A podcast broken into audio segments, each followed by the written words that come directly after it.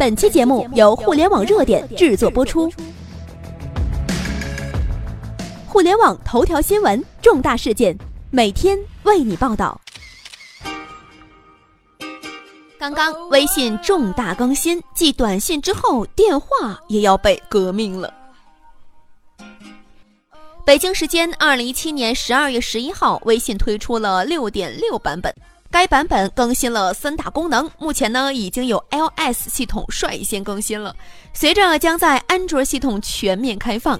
首先就是收藏里的笔记可保存为图片，分享至朋友圈。在新版本中，在收藏笔记的编辑界面有了变化，新增了两个按钮，保存为图片，分享至朋友圈。那么还有呢，就是第二个就是撤回消息可以重新编辑。撤回消息之后，不再需要一个字一个字的重新输入了，点击一下就可以重新编辑选项，然后把错字改了就可以了。那在我们的网页下方呢，也是有图片的，朋友们可以看一下啊。那么第三个呢，就是语音聊天相当于系统电话。继短信之后，微信今天再次把目标对准了手机的通话功能。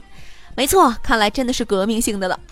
原来的微信版本中啊，这语音聊天呢只能在 APP 内接听，锁屏的手机也只能是先解锁再打开微信接听。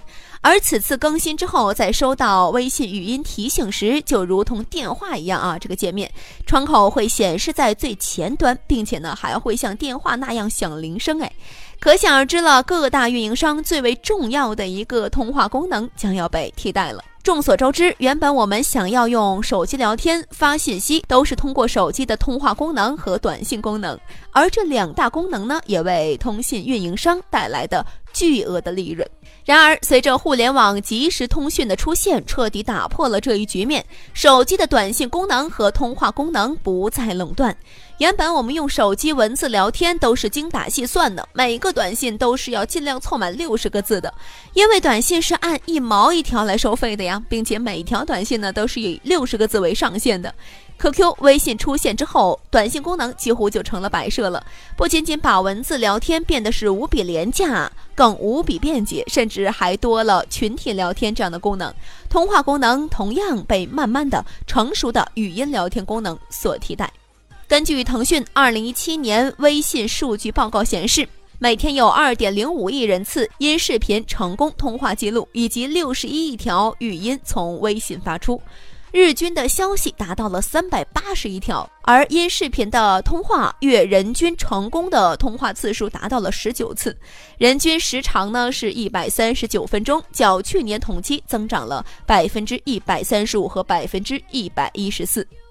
微信九亿用户一个月下来使用的音频或者是视频的通话时长高达一千二百五十一亿分钟。如果按照当时的全国通话费零点一元每分钟来计算呢，相当于为用户节约了每个月一百二十五亿元，一年呢就是一千五百亿了。微信的使用量越多，对传统运营商的通信业务的影响就会越大。使用传统手机发短信和打电话的用户呢，就会越少。其实啊，这通话业务早已经被聊天功能所影响了，只不过在今天，微信正式的单独拉出来而已了。那么，如今的三大通讯运营商已经慢慢的变成了一个提供流量的管道。对于我们来说呢，打破垄断无疑是好的，而且是重大利好的，因为我们的使用成本在极大的降低。在这个时代，你永远都不知道你的对手是谁。